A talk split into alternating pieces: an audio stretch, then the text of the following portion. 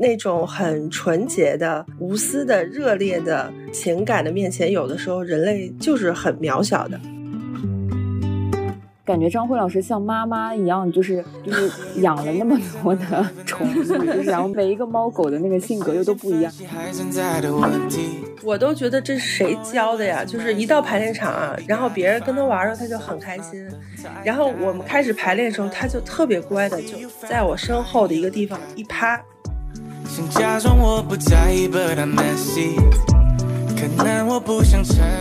大家好，这里是撕票俱乐部，我是 Lucia。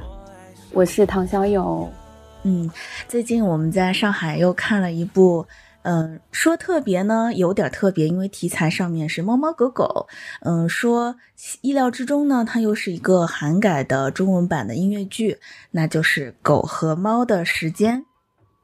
嗯。就是，嗯，其实我们俩是带着不同的心情，然后我觉得应该也说是不同的状态吧。毕竟我也不是一个呃养养宠物的人士，但是当时看到狗猫啊，我自己买票的时候，是因为身边有好多朋友都在推荐，呃，因为他首演之后，就是有一些朋友去看，嗯，都推荐说是讲故事很巧妙的一个呃韩国的。音乐剧，它原先是小剧场，然后这一次是在中剧场演，所以首轮演出的时候，呃，他们都推荐我去看，呃，然后我是呃盲买了大概第二周吧，就是呃反正二楼的票，我我我觉得在那个呃人民大舞台是吧？共舞台，共舞台，哦哦，共舞台，好的。现在上海的几个音乐剧地标，我觉得已经有些混了，毕竟他们距离啊都不在，呃都不超过一公里啊，然后。呃，我那天在二楼看的时候是觉得，呃，整个舞美不仅比较简洁，然后全白，然后，嗯，狗猫的这个形象和讲这个故事，啊，非常的有趣，嗯。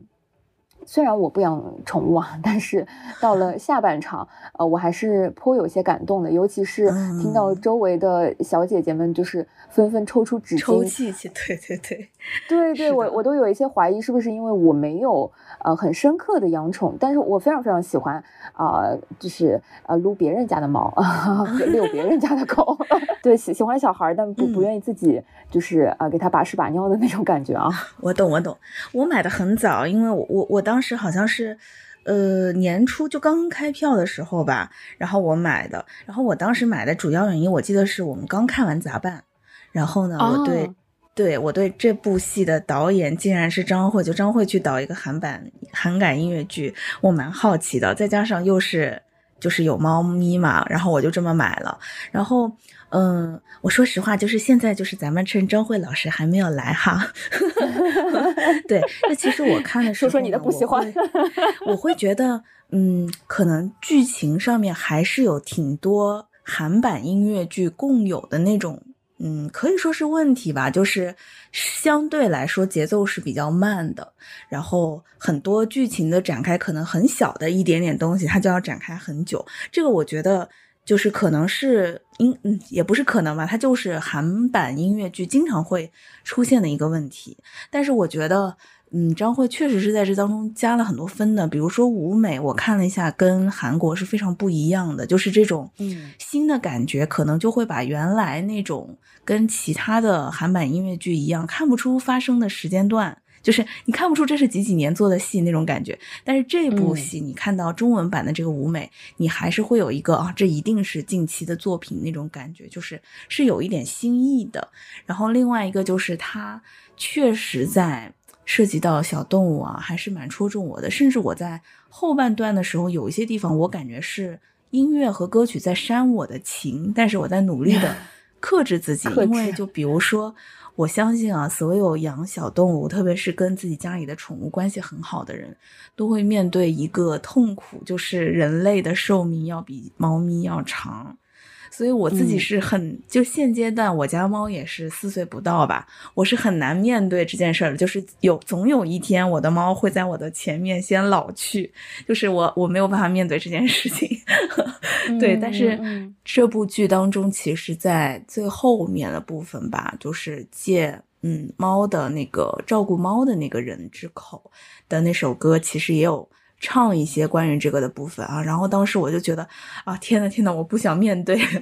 所以就是有一点嗯保护自己。但是确实周围的那些女孩子嘛，观众嘛，就是就哭得很惨，我也非常能理解。嗯嗯嗯，我我那天看这个作品的时候，我觉得嗯。当然，他买票的时候啊，他前面写着就是养宠人是必看，对吧？呃，然后我其实是觉得，即便不养宠物的话，其实它是一个在当下嗯挺有意思的治愈系。就是我我我指的就是它有疗愈的功能，就是嗯，因为其实韩改的很多的作品进到呃国内的音乐剧的时候，我觉得悬疑呀，呃什么情感上的纠葛啊、挣扎啊这些，真的就是看太多了。嗯，甚至有一些审美疲劳的，我觉得有一些哈。然后，《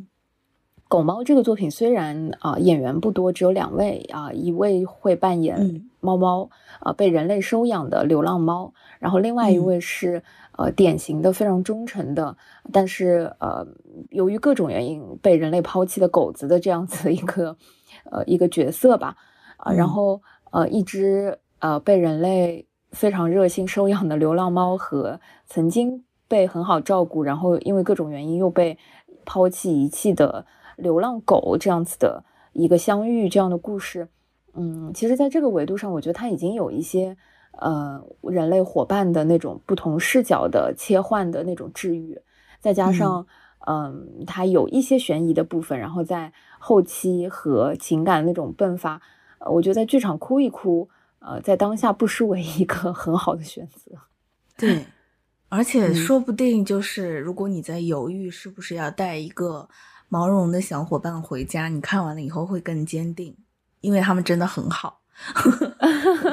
嗯，对我我在现场看的时候，我觉得两个部分呃，其实挺打动我的。第一个是，嗯，其实它有很多通过阴影呃来设置的舞美的那个部分。嗯，因为台上的演员本来小小只，我觉得其实猫猫狗狗在我生活中的那个感觉也是偏小只的，但是它通过很多阴影去掉了很多，嗯，所谓的呃就是表情吧，就是呃这种情绪化的东西，但是它的肢体、它的形象，我觉得一定程度上就是可能我们跟猫狗之间的那种相处，嗯，很难就是解读的非常非常的深入，但是嗯，它的这种。形象化的印象和放大了的那个印象，在生活中和舞台上的这种连接，我觉得很舒服。然后第二个就是，嗯，这个故事我觉得很巧妙，它的音乐和它讲故事的方式有很多站在呃宠物和第三方的视角来看人类愚蠢的人类啊，就是 尤其是那个猫，我觉得有很多那种 愚蠢的人类的那种呃变化，就是它从可能之前比较排斥人类到。呃，后期会呃开始慢慢的依赖啊、信任啊，呃等等这种，嗯，其实那个在情绪上那天是有一些有有打动和戳中我的，嗯嗯，对，其实我觉得那个猫猫狗狗，就是我们也不去做大的剧透了啊，但是它在最后其实表达的就是，比起说对人类整个群体的信赖或者是抗拒，不如说是对。每一个个体采取不同的态度，就是如果你是值得被猫猫狗狗喜欢的，那猫猫狗狗就会对你好；如果你一直在就是做一些伤害他们的事情，那你也活该被他们讨厌，甚至被他们咬死。是的，太太精辟了。呃，然后就像我我觉得露露说的，就是这一部作品的导演，我觉得在这个呃韩改的这个作品里。呃，还是加了很多分的。是的，是的。当然，就是，嗯，其实我我也觉得国内的音乐剧演员，嗯，普遍上演帅哥美女的这个，嗯，呃，惯性比较多哈。就是，嗯，我我们经常，我我觉得在看这个音乐剧的时候，我觉得，嗯，演员能够呃塑造不一样的角色，或者说他能够跳出原先的舒适圈去尝试一些新的东西。嗯，可能对大家来说都是一定程度的创意创新和呃舞台上的新鲜感，所以可能这一部剧我我觉得一定程度上是有很多熟悉的面孔和演员，有一些新的尝试。是的，嗯，好，接下来我们就邀请张慧 出现了。对对对，因为我我们也好不容易通过啊，就是制作方啊，然后邀约了身在北京的张辉老师，呃，他其实应该是刚回北京不久，呃，但是我们还是觉得可能有机会的话，特别想呃捕捉张辉老师从话剧领域到音乐剧的这第一步尝试吧。没错，那我们就把他请出来吧。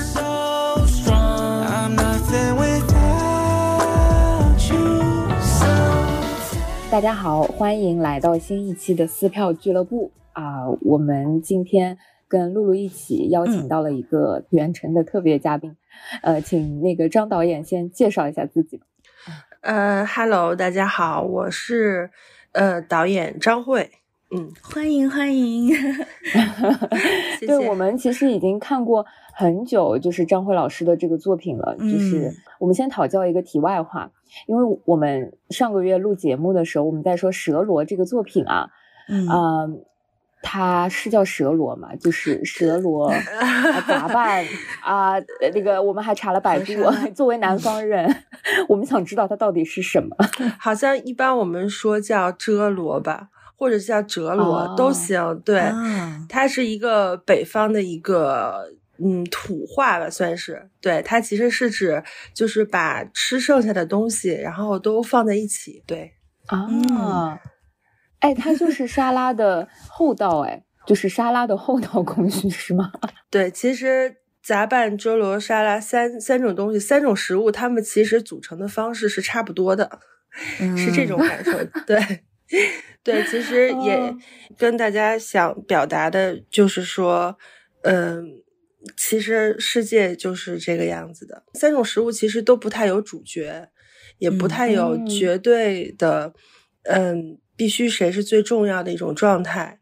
呃，也就是没有一个标准的答案的，就好像每个人，你看到这三个词，由于你自己个人的经历不一样，你也会马上有不一样的感受和回忆。比方就是说，对，呃，折罗这个词，可能有的人就觉得它很恶心，它是喂猪的，就是它是剩菜剩饭。但是对于有一些孩子来说，因为在以前他的山村里面，呃，可能。就是每当办喜事的时候，就会有很多的菜分给所有的人家，然后他他第二天就会吃到一顿像烩饭烩菜的那种，就是是特别好，是特别好吃的一顿饭。对，所以这个就很不一样。嗯嗯啊，因为我们三个人，其实我们主播有有三位嘛，嗯，还有一个假假东北人。然后我们三个人在 看这个作品，在聊的时候，发现这个词我们都很难拿捏它。然后拿出了搜索软 件。对，嗯，这个词儿可能北京说的多一点，而且是那种老北京，对，可能会说的多一点。嗯，哦，然后那这一次我跟露露就是盲挑看剧的时候，我们俩分头买票去看了《狗和猫》。啊，然后我们在看狗猫的时候，刚开始还没注意，然后看完了之后再看这个，呃，演职人员的那个介绍的时候，看到了这是张辉老师你的第一部音乐剧，嗯，对吗？对，对，是的。哎，说实话，我买狗猫的时候是有因为张慧老师导演而买呀。对，因为因为说实话，就是在最近几年当中，上海的这种韩改音乐剧还是很多的，而且就是看的多了以后呢，可能韩改音乐剧会有一些他们的嗯比较固定的样貌吧。对，所以可能在看了很多很多的韩改音乐剧以后，一个新引进过来的韩改音乐剧要吸引出观众，确实是，嗯，比以前更难的事情，可以这么说。对，所以就是我是看到说，哎，就是张慧在我印象里面，其实之前做的作品是非常有新意的，然后会有很多自我表达的。那这一次去指导一个韩改音乐剧会有怎么样的效果？所以我真的是有好奇这件事儿。嗯。对的，对的，我我们其实挺好奇你，呃，就是从话剧再到音乐剧，作为导演的话，就是第一部音乐剧，你觉得，嗯，做音乐剧导演跟做话剧导演有什么不一样吗？呃，我觉得挺有意思的，挺有趣的。嗯，对，其实，嗯，我感觉其实，在戏剧部分，音乐剧其实反而会简单很多。就是因为因为它的戏剧情节跟人物的设置，它不像很多话剧，它会很很复杂。嗯，对，包括故事情节，对，我是觉得是在这个方面其实是比话剧要简单的。呃，但是你的表现手段又是会呃，由于就像你们说的是韩改吧，所以。嗯，很多东西是你不能动的，比方说这个音乐已经写好了，嗯，比方说这个，甚至我们这一次配乐也已经是固定的，嗯，对，就是这就是那就没有办法，就是你只能在你能发挥的空间里面去进一步的发挥，比方说，呃，在文本的调整上啊，嗯。呃，在视觉的呈现上啊，在演对在演员表演的这种梳理上啊，对，这这就是我觉得我要做的工作。反正整体做下来，我觉得还挺挺挺顺利，也挺愉快的。嗯，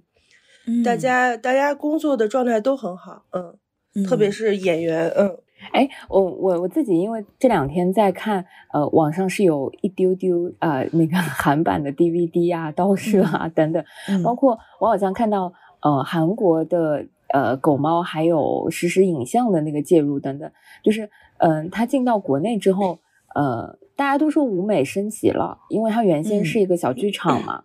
呃，然后现在我们其实放到了中剧场，就是具体有哪些地方是跟。呃，韩国版不一样，然后本土化做的特别多的地方。呃，因为这次我们是首先它决定了是一个中剧场嘛，嗯，所以舞美方面，我我的想法就是你一定要给大家看一个你只有到中剧场才可以看到的景，对吧？就是而不是一个呃，其实放在小剧场也可以，但是放在中剧场把它做大一点的东西。所以这一次，呃，从舞美整个构思上也是。希望大家进到剧场有一种哇，这个景我必须要在中剧场才能看到，而且是能够让大家觉得，嗯，比较特别吧，就是会跟之前的期待预期不太一样的。所以就是现在搞的这个白色折纸的这种巨大的猫狗的这种形象嘛，嗯，因为其实我很喜欢它这种，呃，视觉的调换。就是平时都是猫狗看我们是很巨大，然后现在我觉得就是我们要看它们很巨大，我觉得这种感觉很有趣，而且而且我会我会想表达的是说，在猫狗它们那种很纯洁的、无私的、热烈的那种情感的面前，有的时候人类就是很渺小的，就是这种状态，嗯。嗯，嗯我看到那个舞美的时候，我第一个感觉就是很惊喜，因为就是在上海共舞台这样一个嗯不是那么新的剧场里面，看到这样一个就是有有一点前卫感、先锋感的这种就是纯白色的巨型的猫和狗是很惊喜的。另外，其实也有一点点看到当时杂办的时候，那个就是舞美上面比较素色的同时，又比较有。先锋感的那种感觉，然后我当时心里就想，嗯，张慧真的是在加分，对，很好看。但因为开你说的应该是开场的那个颜色的那个，这应该也是对，这个跟杂办用的是同一个处理，对，嗯，但是也以后不会再用了。好的，好的，对，因为其实其实就是呃，我是在杂办的时候发现，我们一开始的这个不断的。变色的处理会让很多人都很喜欢拍照，然后拍照之后，我很喜欢看他们每个人拍的颜色都那么的不一样。嗯，我觉得这个事儿很好玩儿。然后我说，哎，这次反正也全白，再用一次好了，下回不用了。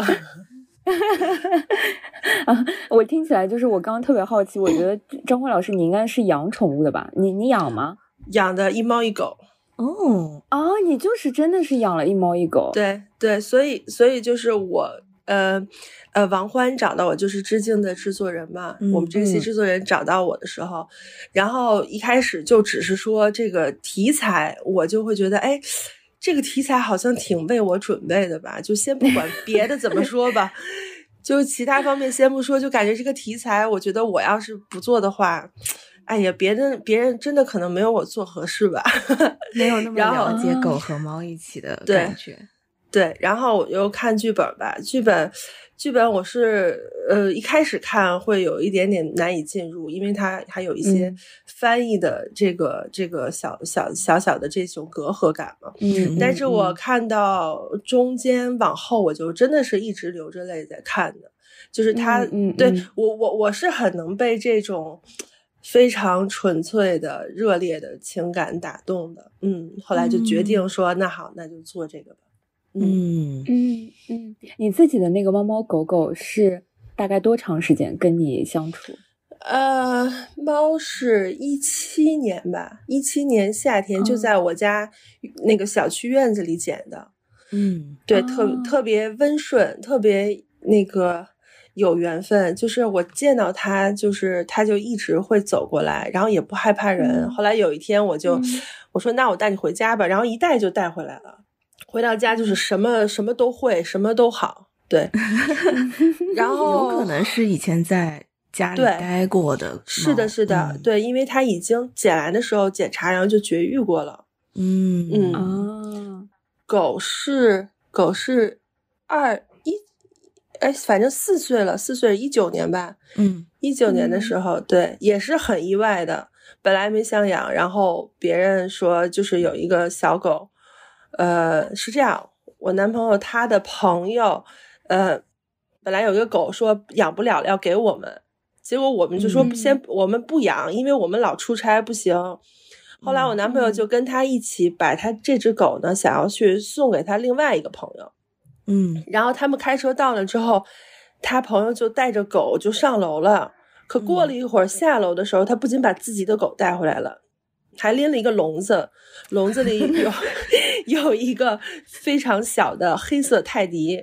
说他那个朋友说我要出国了，说你要放在我这儿，我这两个就都不要了。然后他那个 最后就说那那那个人又很好心，那那说那好吧，那我都拿走吧。然后这个黑色的小泰迪就在我家了。本来一开始一开始我本来也不想养，因为我家猫一开始不适应。嗯嗯嗯，但是但是后来它就它就适应了，然后我我也就很舍不得就养了，现在也特别好。嗯，他们俩现在是能和平共处的吗？会互相哈吗？呃，不会不会，我们家这两个脾气都特别好，不知道是怎么回事儿。哦，真好。嗯，然后就是 顶多就是比如说猫有时候会烦那个狗嘛，狗对它很热情。猫顶多就是不理它了，就躲开它。嗯，有画面了。嗯，我我在听张辉老师描述这一些的时候，我就特别有那个呃剧里面 Raptor 和 Pluto 的那个呃那个感觉。嗯，就是那个呃猫是黑色的猫咪嘛，然后剧里它也是呃流浪猫，然后被捡回家，它的同伴都被伤害了之后，它它被嗯温柔的。嗯，人类 捡回了家，但是它是有一点抗拒的，就是猫天生的那种傲骨，就是在舞台上和在这个呃张辉老师描述的那个故事里面也有一些感触。嗯，我觉得猫和狗天然就是好像有不同的那个性格，当然基因里面有不同的属性的剧里也提到，我觉得非常有意思。嗯，哇，所以当时王欢找你的时候，并不知道你有一猫一狗是吗？嗯，对他找我的时候不知道。所以你你后来呃导了这部戏之后，导了狗猫之后，你觉得对自己养猫养狗有什么 不一样的认知或者提升吗？呃，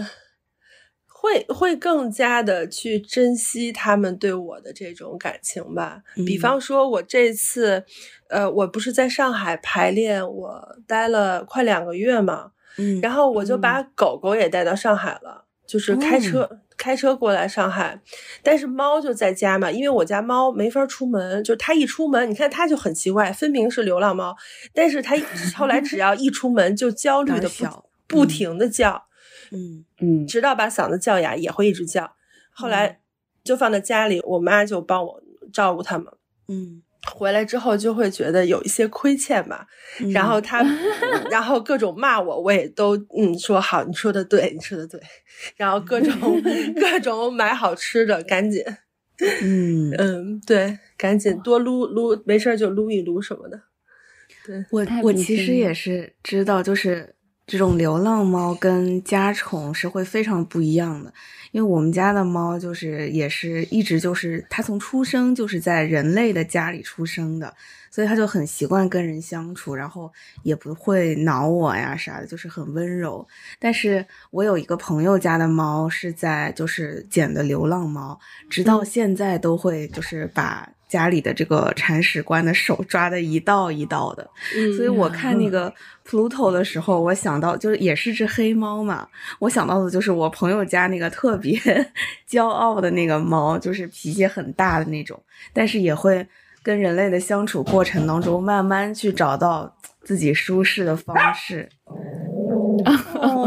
哎呀，我们听到了狗的叫声。哎，作为一个嗯不养宠物，就是没有那么近距离养宠物的小伙伴啊，其实呃，我听你们的描述，我就觉得，嗯，猫猫狗狗其实也跟人一样，都有自己的性格嘛，嗯，对吧？就是好像嗯，不同的宠物它，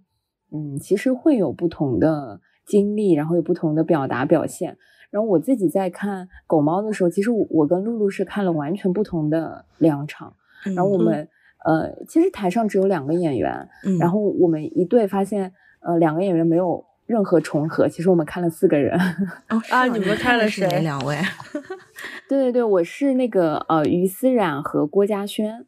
哦，你看的是一男一女的，我看的是赵忠，嗯，赵伟刚跟钟顺奥。哦，所以你是呃猫猫狗狗都是两个男生，对吗？对对对。然后我这边呃。猫是女生，然后狗子是男生。然后你知道，就是因为我看猫的时候，呃，因为于思冉个头小小的，然后也比较灵活，我就觉得哇，很很像那个猫的那个感觉，嗯。然后郭嘉轩老师瘦瘦的，那个有狗子的感觉，有皮皮的我家轩。对对对，所以我我挺好奇，就是有一点，就是呃，感觉张慧老师像妈妈一样，就是。就是 养了那么多的 宠物，就是然后每一个每一个猫狗的那个性格又都不一样。然后我们这次看排期又会发现有好多好多演员和卡斯分别扮演不同的，对，还有全是女生版，对吧？嗯，对，昨天晚上就是呃崔恩儿跟于思冉。嗯，对，能跟我们大致的推荐或者介绍一下，你作为一个养，就是感觉是这个大家庭就一窝这个宠物里面的 养殖人员，你你看待每一个就是演员，或者说每一个现在演员扮演的这个猫狗，就是他们不同的特质或者性格有什么推荐，有什么区别？这样子，嗯，呃。先说你们两个看的这两组，嗯，呃，我觉得那个郭嘉轩花花他真的是，呃，我我我我我因为看过他之前的那个一个那些角色，就是穿西装三件套的那种，嗯，对，呃，对他演的蛮好的，然后包括赵伟刚也是，我也看过他的那个三件套那种角色，嗯，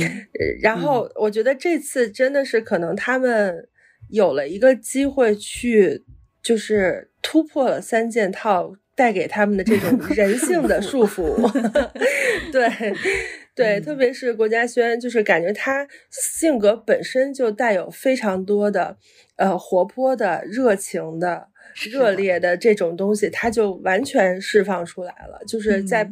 在排练场，然后包括在上舞台了，真的是说。在他身上是经常出现那种狗撒欢儿的那种 状态，你知道吧？就是就是，比如说突然就不同的人扮演同一个角色，我希望他们每个人都可以找到自己扮演这个角色最能发挥的一个部分，嗯，而且是最符合他内心想要表达的这种这种愿望跟冲动的部分，嗯，所以所以就是我们很多就是大致的东西是确定的。呃，调度啊，或者说是一个整体的解读啊，包括音乐的东西是确定的，但是中间细微，我我是希望他们每个人都有自己的发挥嘛。嗯，你比如像郭嘉轩，他就会，比如突然就开始刨地了，然后突然就 那个 原地打转呀什么的，就是。对对对，这这个事儿就是他天性当中，他有这部分的东西，有非常对单纯的、活泼的这个东西。嗯嗯呃，对，像像伟刚呢，我我一直说他扮演的这个 Raptor 这只狗，就让人感觉非常的可靠。嗯，对，嗯嗯，对他从那个一出场的时候，他就呃那个我还记得排开场的时候，就是呃两个人两个人分别站在两个动物的前方嘛，嗯，然后唱到他的那个词说说说他看守地狱的的大门的时候，他就像一个。呃，很饱饱经沧桑的拳手一样，他用手蹭了一下鼻子。我说：“哎呦，这个一下就是有那种斗犬的那种气质就上来了，感觉嗯特别特别有那种安全感。”对，呃，然后另外两个两个演员呢，你像刘洋呢，就是我觉得。刘洋他他他叫大猫老狗，对，对，他确实，他确实是在这个年龄感上要比另外三位要显得更年长一点儿，但是他本人他是有那种非常呃可爱的呆萌的大智若愚的那种气质的，对他，你看他的表演，你会呃发现他的前半部跟他后半部是。带给你很不一样的感觉，嗯，它的前半部你会觉得，哎呦，这个狗真的是非常的，呃，傻乎乎的，然后并且非常的单纯，而且呃，就是没心没肺的一种感觉。可到后面开始进入到呃更更深刻的一些情感的时候，你会你会能感觉到他的理解，他对情感的理解跟阐释，对，嗯，这是很不一样的，而且他的声音也更。低沉一些，嗯，对，给人的感觉很不一样。然后我们唯一一个女生的狗狗的演员崔恩尔，哎呀，她也是，她跟呃一部分跟郭嘉轩还蛮像，就是说她也是终于有一个角色让她好像可以发挥出他他古灵精怪的那一面，对，又古灵精怪，然后又非常的嗯满含着那种热爱。就是不仅是对，嗯，他的人类的主人的热爱，对他的这个动物小伙伴的热爱，更是对世界的这种，哎呦，满腔的爱意，真的是，而且就是毫无保留的，非常有能量的。嗯，这个其实，在女演员当中是，呃，特别是中国的女演员，就是可能大家很多的时候会会更希望这个女生是好像。嗯，怎么说嘛？就是会有一种固定的看法，但是她是可以完全突破这种，她就是非常有能量的一种表达。我觉得她的那个表演是很打动我的。嗯嗯，在排练场的时候，我们排到就是在雨中，这个狗狗呃回到。家门口拿着飞盘对主人喊话那场的时候，真的排的时候，我们全场的人看他排就一直在哭，就是就是你都知道了，但是你会很被他打动，嗯，非常有情感能量，而且唱的也非常好，嗯嗯。然后猫咪呢，嗯，猫咪于思然，我觉得是你嗯这些演员当中把猫咪这个功课做的最到位的一一位吧。嗯，对，因为像非常像，对，因为他自己本人养猫，嗯，他自己本人有一只那个白色的德文卷毛猫，哦，嗯嗯嗯。嗯，然后呃，就像前一段时间，好像他们做一个活动，那个钟顺奥说的。他说，有些动作可能女生做起来赏心悦目，男生做起来不堪入目。但但其其实他也是开玩笑。他们另外三个人也也去找到很多猫咪神韵的部分哈。嗯，但是由于这个身材和这种呃感觉不一样，肯定于思然他演的这个猫咪是。具有最多猫的细节跟跟气质的这种状态，嗯，对他自己有很多小心思，因为我觉得他很擅长观察他家的猫吧。比方说有一场，就是那个猫在家，呃，主人一直不回来，然后我我我们之前排的时候就是说啊，那那可能他就是很着急，坐立不安。但是于思然他自己就找到了那个一个动作，就是他会一直非常。眼睛不眨的就瞪盯着那个，呃，主人回来的方向，嗯，就是在门口守着。我说，哎，这个这个东西真的是很，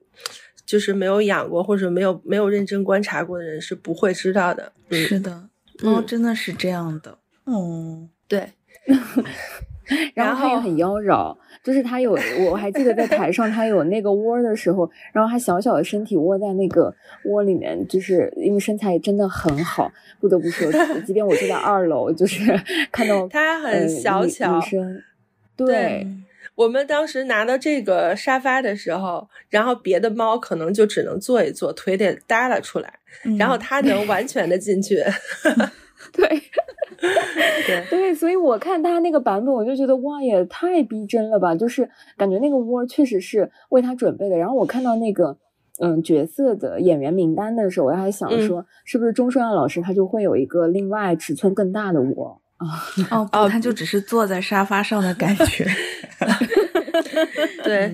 其其他几个人，就是其他三个三个男生的演员呢，他们可能更多的是从猫的行为逻辑和一些呃情感反应上，可能他们做的功课会是他们的重点。对你像周深啊，就是有人说他他那个。呃，很惊讶，就是因为之前觉得他的这个身形比较高大嘛，嗯，就觉得像像像更像狗，或者有人说更像小熊，嗯，然后说演出来发现还还挺好的，说像小熊猫嘛，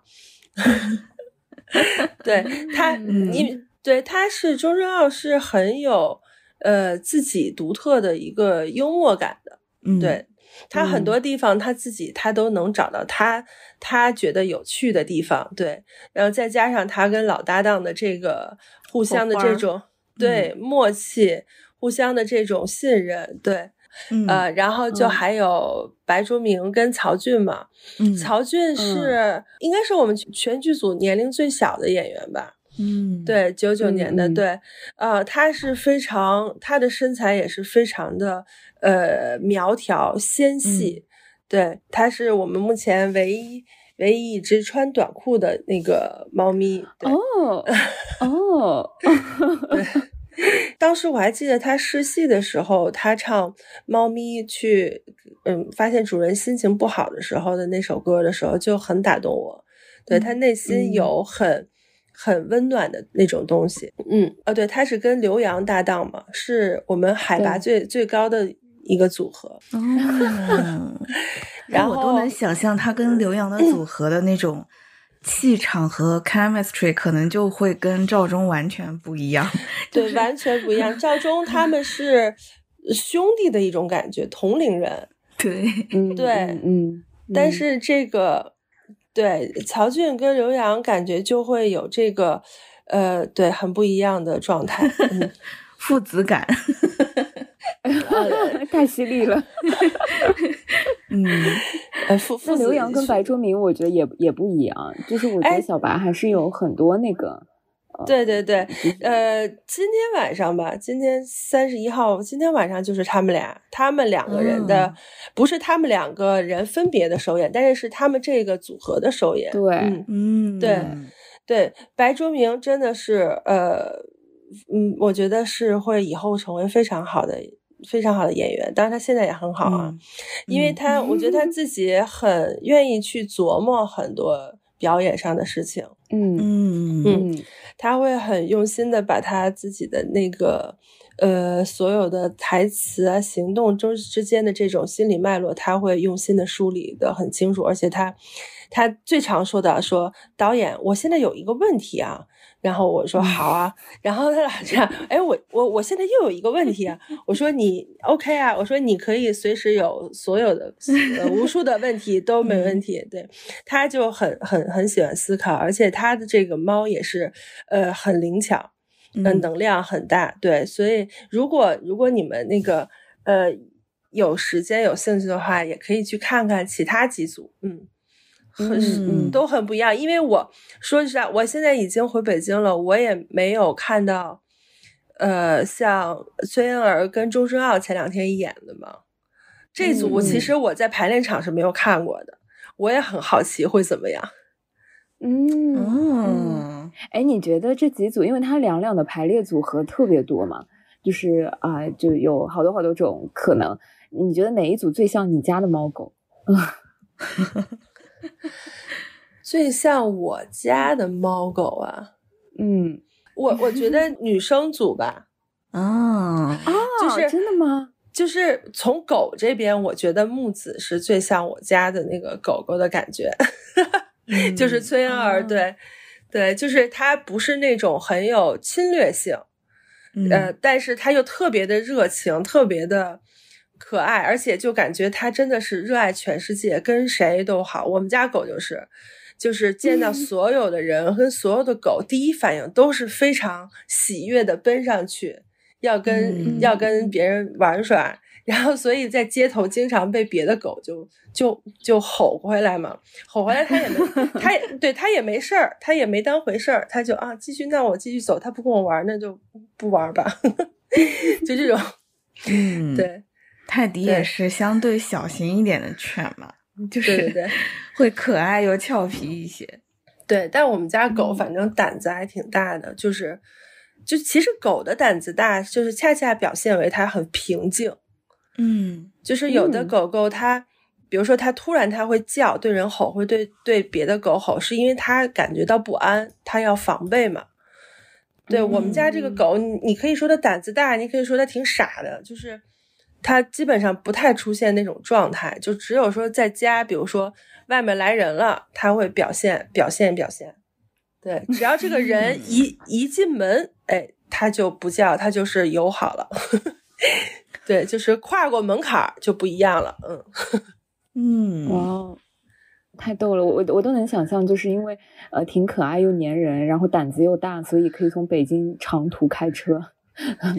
带到上海，然后陪伴再带回去这样。对他那个还去排练场排练了。然后 去了很多次呢，然后他特别的，我都觉得这是谁教的呀？就是一到排练场啊，然后别人跟他玩的时候，他就很开心。然后我们开始排练的时候，他就特别乖的，就在我身后的一个地方一趴，嗯嗯，就也不乱跑不乱叫。就我说这这怎么回事？这也没教过呀，怎么这么懂事儿？他就成了一个被观 察对象。对，大家都都很喜欢他。啊，这真的是宠物友好的，嗯，剧目，宠物友好的排练厅。嗯嗯，我那个时候在看大麦的，嗯，就是我在大麦上买的票嘛。我还记得在呃这个作品前面，它有一个养宠必看这样子的标题，就是呃养宠物的人是一定要看的一部音乐剧。嗯，你有一些比如说看过的朋友给你的反馈吗？你你有什么印象最深的，就是？养宠人士看了之后给你的一些你意想不到的触动，或者是意想不到的反馈吗？嗯，会有。嗯，比方说，我看到微博上有有的人他在怀念他就是曾经陪伴他很多年的宠物嘛。嗯，对。然后包括他在他讲述他，呃，从就是他去收养流浪动物的这种经历嘛。对，就让我觉得，嗯。就是通过这件事儿，你会觉得，嗯，尽管世界有很多事情很糟糕，但是还是有很多很美好、很很温暖的事情嘛。然后再就是你们看，就是我们，呃，全剧最后一首歌，因为最后一首歌，它剧本当中只有一首歌叫金枪鱼的歌嘛，就是猫的主人唱给猫的。他，呃，因为这个演员是没有现场的一个呈现嘛。对，所以我们当时就是跟呃，就是召集观众他们自己的这种养宠的视频，嗯嗯，对，嗯嗯嗯嗯，然后对，把它剪辑成这个这个呃，像像一个 MV 的一种状态。嗯，然后前面给他加的话就说这是金枪鱼唱给 Pluto 的歌，也让我们送给每一个心爱的猫孩子。其实是，呃，因为整个戏我们都会感受到浓浓的这个小动物对主人的爱和对世界的爱。其实最后是想表达一下我们对他们的一种爱。嗯，我觉得可能不养宠物的人是很难感受到那种，就是。我看这个戏的时候，感受到的很多的就是我家的猫真的是这样爱我的那种感觉。就是我我我不知道啊，可能有些不养宠物的人会觉得这些东西是我们幻想出来的。但是 因为我我大多数时候在上海是我一个人跟我家的猫一起住嘛，就大多数时候我们家里就只有我们两个，然后我真的是能感觉到，就是它虽然平时跟我不是。那么亲近的状态，因为我也经常不在家，跟他的互动很少，也不怎么有时间给他每天梳毛，这种都做不到。所以他其实平时跟我是保持一个距离，就是一直看着我。但是呢，我如果要过去抱他，可能就不是很让我抱，或者抱不了很久。这种感觉就是他始终保持着一个他自己的舒适的自己的范围。但是每次我身体不好，比如像我昨天晚上胃疼的时候，他一整个晚上就会。很少见的，一直黏着我，就是我我躺在哪儿，他就一直要躺在我的身边，就是感觉是想要用他的那个温暖去让我暖着舒服一点那种感觉，就特别明显。就是只要我但凡生病，他就会有一种跟平时不一样的状态，就是好像今天怎么露露没有什么精神了，我要过来让他。舒服一点，然后或者让他感觉到我在这儿的，我在陪着他的那种感觉，就这个真的是，我觉得不养猫的人 是很难体 会到这种感觉的。就是我非常确定的知道这不是我的幻想。然后我在看猫狗的时候，虽然很多的语言我们知道是人类或者说编剧给他们赋予的，但是我觉得那个语言的背后。那些猫猫狗狗的行动，是我们真的能在我们周围的这些就是猫狗家人身上感受到的，这是让我觉得非常就是感动且触动到我的部分。就是我我觉得张慧老师的作品一直给我有呃很类似的那个感觉，就是温暖。嗯嗯，我我觉得那样的嗯那种透过作品的这种真实的温暖感，就是它可能是。有一些世界上面的不是那么尽如人意的地方的，但是又有一些就很真实的，让你觉得确实是这样子的一些美好和温暖在。就这种在一起的这种感觉，会让这种温暖更踏实、更真。嗯嗯，对，是也也可能是我们这个题材本身吧，就是真的是会让很多，比如说像我们排练的时候。我都能感觉这个题材让大家都更加的放松，然后彼此之间的嗯这种相处非常的融洽，而且我们剧组尽管大家都是在演，比如四五个演员演同一个角色，但是大家好像他们说我们是很内卷的剧组，因为很大家都很努力，但是实际上大家又很互相帮助，因为上海的音乐剧演员真的都很忙。嗯，他们有的时候不能够排练，就是每天都在，所以经常，比如说今天排这段的时候，只有这几个演员在，他们第二天就会特别主动的、详细的就跟没来的演员说啊，昨天排了什么什么什么什么。对，这个都挺都挺让我觉得挺感动的。我觉得大家其实真的是说，在在我们这个剧组里，大家都是把自己最善良、美好、温暖的那一面分享给。大家了，真的是，嗯，我觉得跟这个题材是分不开的，嗯。嗯，期待张慧老师新的作品，因为我们最近在看静安戏剧谷的一些宣发的时候，已经看到了你有一个，嗯，之前去过乌镇的这个戏哈，就是要在上海开始演了，对，是去年在乌镇演的一个叫丹宁的小戏，嗯，这个可能在温暖层面上会。比较欠缺吧，是一个 略微略微残酷的一个对，因为它它是一个它是一个真实案件改编的一个戏，讲的是三个女孩子的故事。嗯，那除了这个之外，您接下来有什么其他的创作计划吗？或者是嗯，偏话剧、音乐剧什么都可以。嗯，话剧可能明年会会有一个小说的改编的一个作品。就是，嗯，对，是是美国的一个小说叫《不语》，嗯，呃，作者叫 Jesse Ball，就是杰西·鲍尔，对，嗯。嗯，然后音乐剧，我是这次跟王欢致敬，我们合作的还很很顺畅，很愉快，所以我们接下来我们是一直有一个目标，是想慢慢就是要做原创，对，因为。对，做原创才，我认为才是真正的一种出路吧。嗯嗯，是的，嗯，其实其实我我我，尽管我我是第一次做这个音乐剧，包括版权这种戏哈，我会感觉到其实就是韩国，呃，他们的这些音乐剧呢，他们当然非常有他的这种呃优势，不管是商业上的还是说艺术上的优势，但是其实你会感觉到他其实也还没有做到那么的完美，对。但是人家的创作者就这样勇敢的迈出了脚步，人家 对不对？嗯，对我我们这边就是，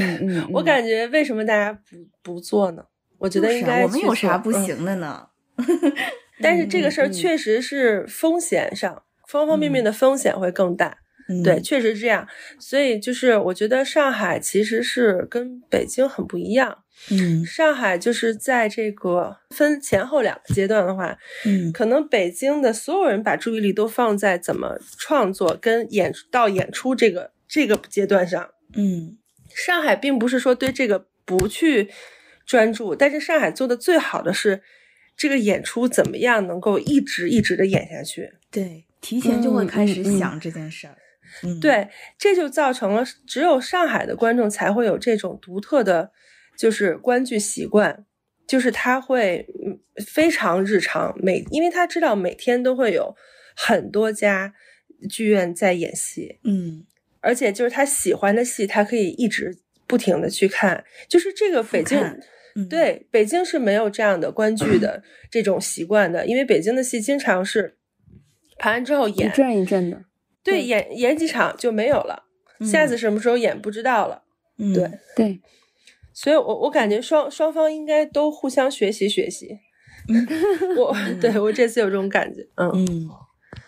哇，非非常欢迎你经常来上海，是能够常住的那种。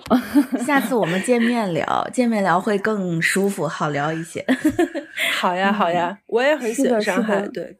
生活真的非常便利，而且就比方说像，嗯，我带狗狗上上那个街上嘛。嗯，就是有非常多的宠物友好的咖啡馆啊，什么小商店呀，对，就很就很方便，而且就感觉，嗯，对，周围人对狗狗都很友好。北京也很友好，但是这样的场所很少。哦，上海现在有些商场也是宠物友好的，就真的越来越方便了。嗯嗯，感觉这个戏一定要去一趟成都，因为我前一段时间去成都出差的时候。呃，听小伙伴说，成都是呃全国宠物特别友好的一个城市，嗯，因为它的商场、它的呃餐厅很多很多地方都，呃，就是都能够接纳宠物一起。然后我那天在路边吃那个，呃，吃那个小吃的时候，真的就是邻桌全都是。跟狗子在一块儿的，我 觉得非常非常有意思。我以为是邻桌坐了一桌狗，他们自己在。我心里想，那也太太闲了，太聪明了。好的，好的，谢谢张慧老师，谢谢你。你们有机会到北京的话，也一定跟你约，好吗？谢谢。好呀，好呀，没问题。下次见面聊。好的，谢谢，好的，拜拜。嗯。